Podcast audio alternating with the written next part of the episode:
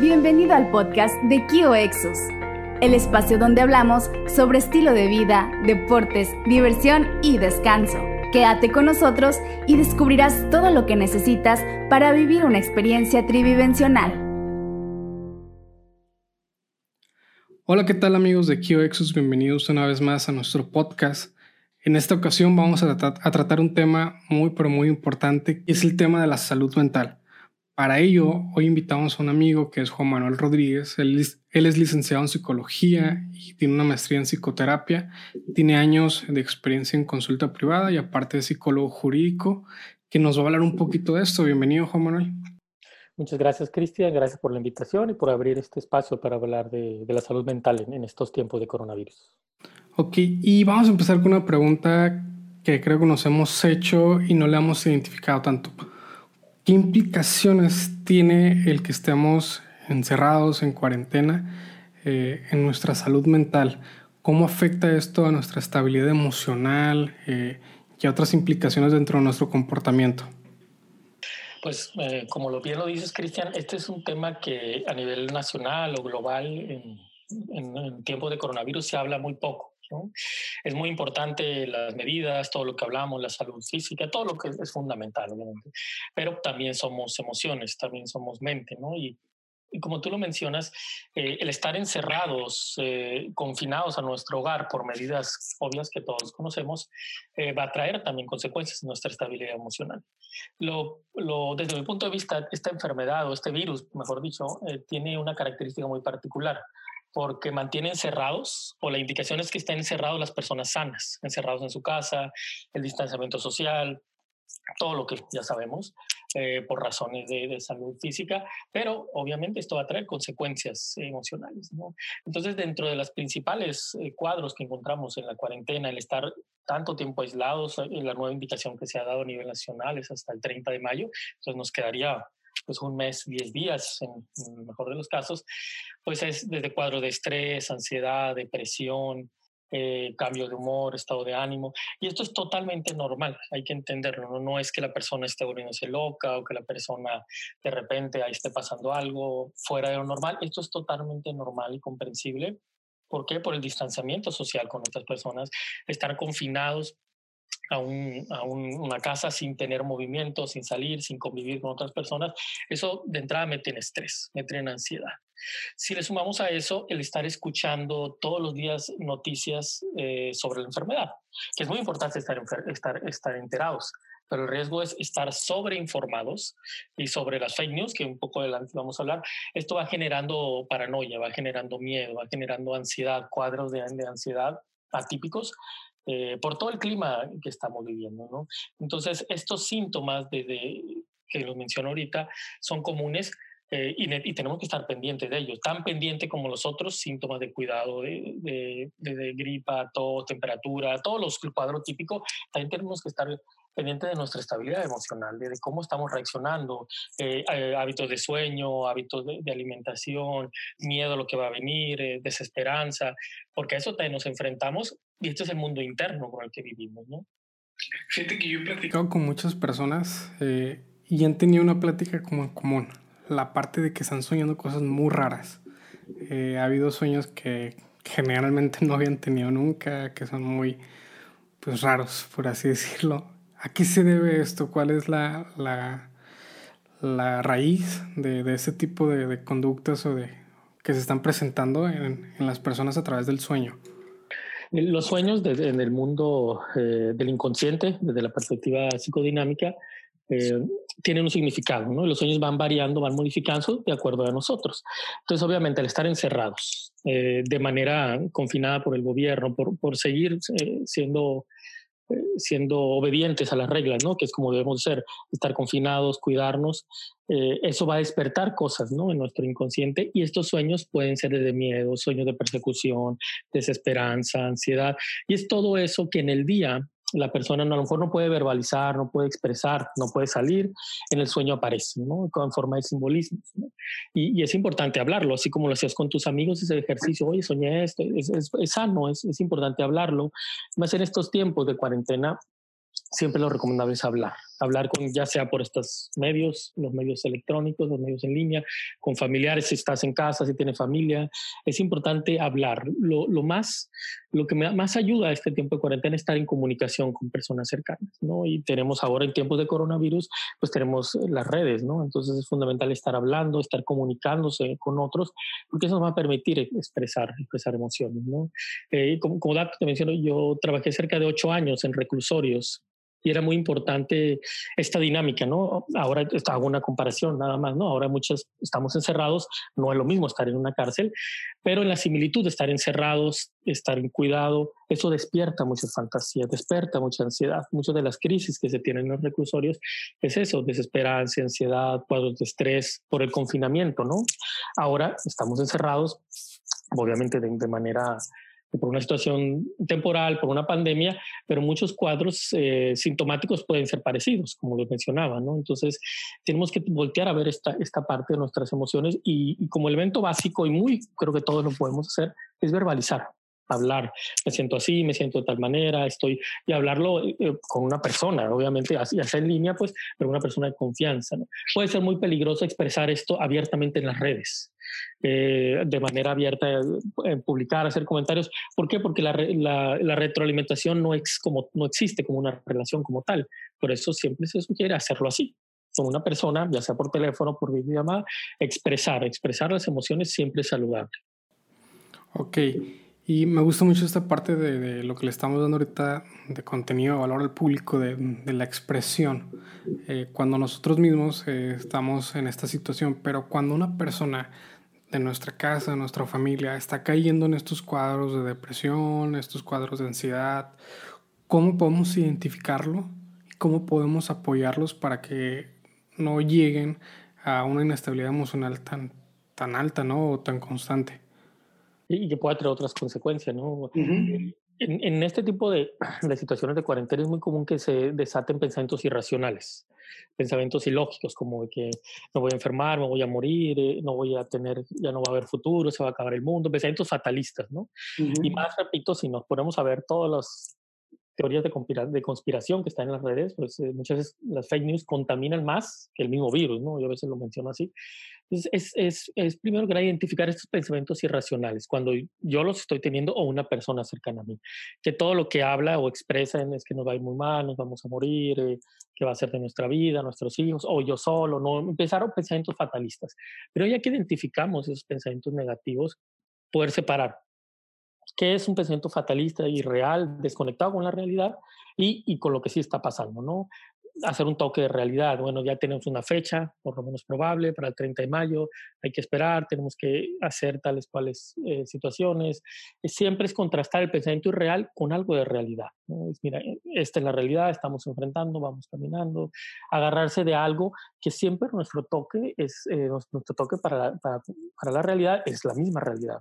Estamos aquí, estamos bien, estamos juntos, o si la persona está sola, tengo personas afuera, algo que dan que anclarse a una realidad. Si la persona tiene una fe, una fe religiosa, si tiene cualquier situación que para la persona le sirva como, como choque de realidad para decir, bueno, esto sí tengo y todo esto es, es, es irreal, ¿no? El problema cuando alguien se descontrola y entra en una crisis de ansiedad o depresiva, es que los pensamientos negativos o irreales o fantasiosos, paranoides, tienen muchos nombres, empiezan a hacer el, mayor porcentaje de su forma de pensar. El 50, 60, 70% de lo que está pensando en el día son pensamientos fatalistas. Y eso eh, lleva a una persona a colapsarse. Por eso es, importante, si estamos cerca de alguien que empezamos a identificar estos síntomas en su forma de hablar, de pensar, eh, necesita que nosotros le demos un toque de realidad, acercar, acompañar a la persona. Y vuelvo a decir, la base y el método es muy simple, que la persona hable. Hable, exprese sus crisis, hable, puede ser 15, 20, media hora que hable, y después nosotros contrastar con la realidad. Sí está pasando esto, pero tenemos esta esperanza, esta, esta es la realidad, vamos avanzando, estamos, etcétera, etcétera, ¿no? Porque eso va a disminuir, eh, va a, va a hacer que la persona disminuya sus niveles de ansiedad. Ok, excelente. Creo que, que das un comentarios muy acertados en este aspecto y, la experiencia que has traído ya con personas que han estado en prisión, como has dicho, eh, nos da un nivel de comparación, ¿no? En qué se puede hacer, los síntomas que presenta en cuanto a salud emocional cada una de las personas que están en prisión y cómo esos mismos síntomas se repiten pues ahora que estamos en cuarentena. que prácticamente estábamos encerrados, ¿no? Y ahora, hay una parte que, que me gustaría tratar eh, en cuanto a los niños. Eh, creo que a veces es más complicado porque los niños no saben expresarse, eh, no, no podemos tener una comunicación tan, tan abierta con ellos. ¿Cómo se puede, desde el punto de vista desde los padres o las personas mayores dentro del lugar, trabajar con ellos para que no lleguen a presentar este tipo de cuadros de ansiedad, depresión eh, y otro tipo de inestabilidades emocionales? ¿Cómo se puede trabajar con los niños? Esto que mencionas, Cristian, es algo muy importante, una pregunta muy importante, y lo dices claramente, los niños no tienen la capacidad que un adulto de expresar sus emociones, me siento así, tengo tal, no. El niño lo va a expresar a través de arranques de ira, a través de, berrinches, a través del juego, a través de situaciones que lo va simbolizando. ¿Por qué? Porque no tiene la capacidad de verbalizar, no tiene la conciencia de lo que está sintiendo, ¿no? como un adulto. Ya sea niño en la infancia temprana, de 0 a 6 años, o de 6 a 12, o en la adolescencia, ¿no? Son etapas distintas. La, base aquí, siempre yo sugiero, cuando me han preguntado esto en la consulta, en esta etapa de cuarentena, es buscar que los niños tengan una rutina. Eh, la rutina las ponen los padres, una rutina desde despertarse, desde actividades, y, no, no podemos pensar que un niño va a estar como un adulto o como un adolescente viendo toda la vida, todo el, todo el día, perdón, Netflix, cinco o seis horas Netflix o estar viendo tal programa o entreteniéndose en las redes sociales como lo hace un adulto o un adolescente, podríamos pensar. No, el niño necesita dinamismo, necesita, ¿por qué? Por la misma etapa del desarrollo eh, orgánico y, psíquico. El niño son, son muy dinámicos y tienen mucha energía y es, un niño sano, un promedio. Entonces, por eso es importante buscar que el niño descargue esa energía. Es muy importante el contacto físico, que haga actividades lúdicas, juego, eh, ya sea juegos, juegos de mesa, juegos en, casa, toda la variedad de juegos, pero que pongan en contacto físico al niño con la tierra, con la casa, con la mesa, no sé, con los papás, y buscar que el niño exprese, hable, juegue, grite, eh, que se canse, ¿no? A través del juego, no a través de un berrinche, porque el niño puede, si es como una bomba de tiempo, si no se le pone atención, va a explotar y, y, y entre esa problemática va a generar problemas con los papás y bueno, ya en el presente, creo que ya, ya todos están enterados, la, Secretaría de Educación Pública de, aquí del país de México ya está poniendo las clases en línea para que los niños vean. Y es, los niños no lo van a hacer, claramente. Es mucho trabajo de los padres. Y eso es solo una parte. Por eso yo creo fundamental el acompañamiento que den los padres, papá, mamá, abuelos, quienes estén cercanos con los niños es fundamental que dediquen una, dos, tres horas al día para estar exclusivamente con ellos. Y también esto eh, representa una, un área de oportunidad. A veces por el dinamismo que teníamos eh, todos ¿no? antes de, de, esta pandemia, eh, no convivíamos tantos con los hijos, ¿no? Entonces da una oportunidad de acercarse, de convivir con ellos, de pasar una hora, dos horas exclusivamente con ellos sin ninguna distracción. Y esto va a fortalecer los vínculos familiares. Repito, esta pandemia no todo es negativo, no todo es la crisis, también nos da ante esta crisis desarrollar vínculos o fortalecer vínculos con los hijos, con la familia, con la esposa, con el esposo. Pero esto tiene que ser intencionado.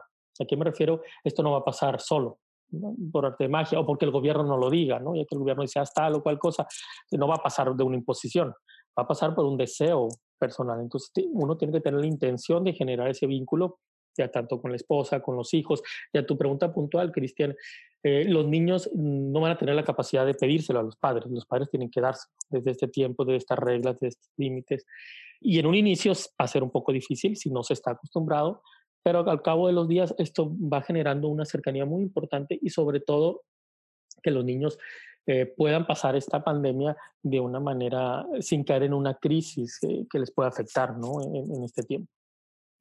Ok, creo que pues nos explicaste muy bien esta parte ¿no? del trabajo también con niños y ahora vamos ya a, a pensar el mundo después del COVID-19. ¿Qué herramientas eh, psicoemocionales podemos obtener o podemos desarrollar en estos momentos para prepararnos al mundo que viene después del COVID, de una incertidumbre laboral, económica, incluso la misma eh, estabilización de la propia pandemia, que puede haber rebrotes eh, y todo el caos que de una u otra manera vamos a empezar a vivir después de esto. ¿Cómo podemos prepararnos eh, en este sentido de la salud mental? La característica de, esta pandemia del coronavirus es que ha generado una incertidumbre en todo el mundo. Es decir, ni los especialistas, ni los eh, epidemiólogos, ni los eh, expertos en, las ciencias de la salud saben por dónde, ¿no? ¿Por qué?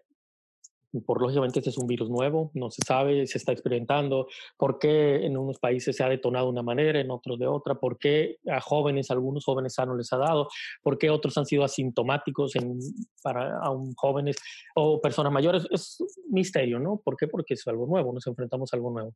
Exactamente lo mismo va a suceder con qué pasa después de que se acabe eh, por lo menos la cuarentena, ¿no? Porque vamos a seguir enfrentando el virus. Por lo menos yo le calculo que si no todo el año, o noviembre, diciembre, va a ser todavía un tema recurrente el, este, coronavirus.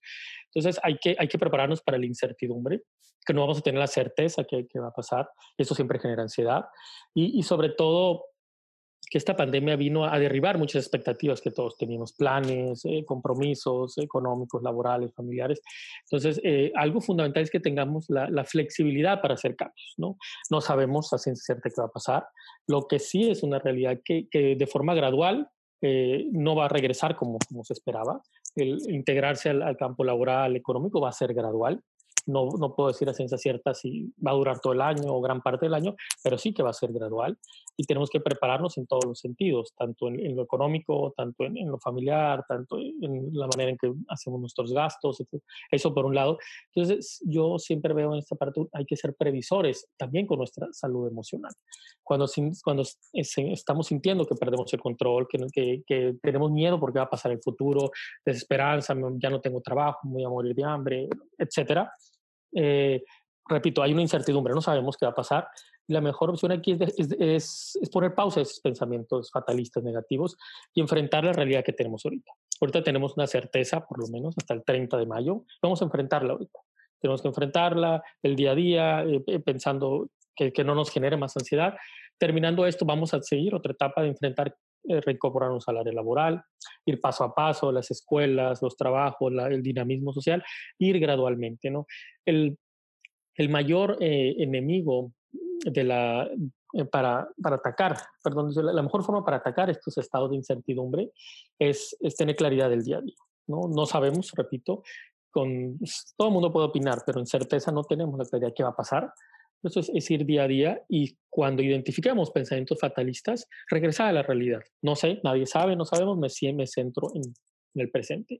Y, y, hago un paréntesis en esto, algo que ha hecho mucho daño desde mi punto de vista y desde la clínica, y yo sigo trabajando en la clínica, en la consulta clínica, eh, de manera en línea. El discurso, yo puedo decir que de 10 pacientes, por así decir un número, 9 me mencionan esto, eh, las fake news, lo que escuchan, lo que ven, que se murió tal, y y esto puede ser muy peligroso. Entonces, yo siempre invito y motivo a, a, no esparcir noticias falsas y no darle más atención de la que necesita, no, no prestar, no desgastar nuestra mente, nuestras emociones leyendo, informándose todo el día. ¿Por qué? Porque esto contamina. Y yo he tenido casos en estos días eh, de pacientes sanos que desarrollan eh, sentimientos, eh, síntomas hipocondriacos. Es decir, ya dicen tengo coronavirus. ¿no? ¿Por qué? No, porque tosí, porque estornudé. Y ya vemos todo lo que hizo el día, pues 10 horas del día escuchó síntomas, síntomas, síntomas, pues yo también lo tengo, ¿no? De estarlo viendo en la tele, en las redes, en, pues te enfermas.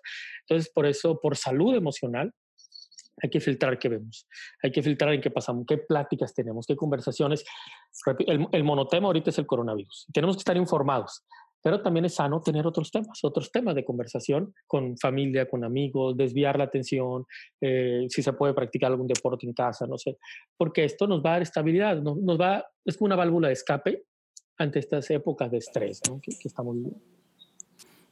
Correcto, sí, la verdad creo que estamos viviendo en esta época de, de una pandemia de, de, estrés ocasionado por nosotros mismos, ¿no? Frente a estas noticias falsas, que estamos difundiendo demasiada información que pues en realidad estamos maximizando eh, la realidad. Creo que esa es la, la, la clave, o sea, estamos llevando a un nivel, una crisis, pero la estamos llevando un poquito más arriba. Fíjate que, hace unos días estaba platicando con un amigo y, y estábamos hablando de esos temas de, de, la parte de, del mundo después del COVID. Y él me comentaba algo muy acertado y creo que, que empata mucho con lo que tú dices. Establecer una hoja de ruta para cómo vamos a hacerla. Por ejemplo, si traías un plan, en este caso de comprar un departamento acá este, con nosotros, pues una hoja de ruta de tu inversión, cómo vas a hacer, tomar tus prevenciones. Eh, no sabemos cómo va a comportarse a lo mejor todo eso, pero sí tener una ruta económica, una ruta laboral, una ruta familiar, donde tú vayas viendo distintos panoramas, en donde puedas analizar y tener cuál va a ser tu siguiente acción. Y eso eh, acaba un poquito con la incertidumbre que nos comentabas que se está viviendo. Y en la medida que nosotros tracemos un plan de vida, de trabajo, familiar, creo que va a ser más fácil la adaptación que nos comentabas. Y bueno, ya para terminar, no sé si quieres recomendar algunos, algunos consejos, algunas eh, áreas que, necesitamos reforzar para mantener la salud mental.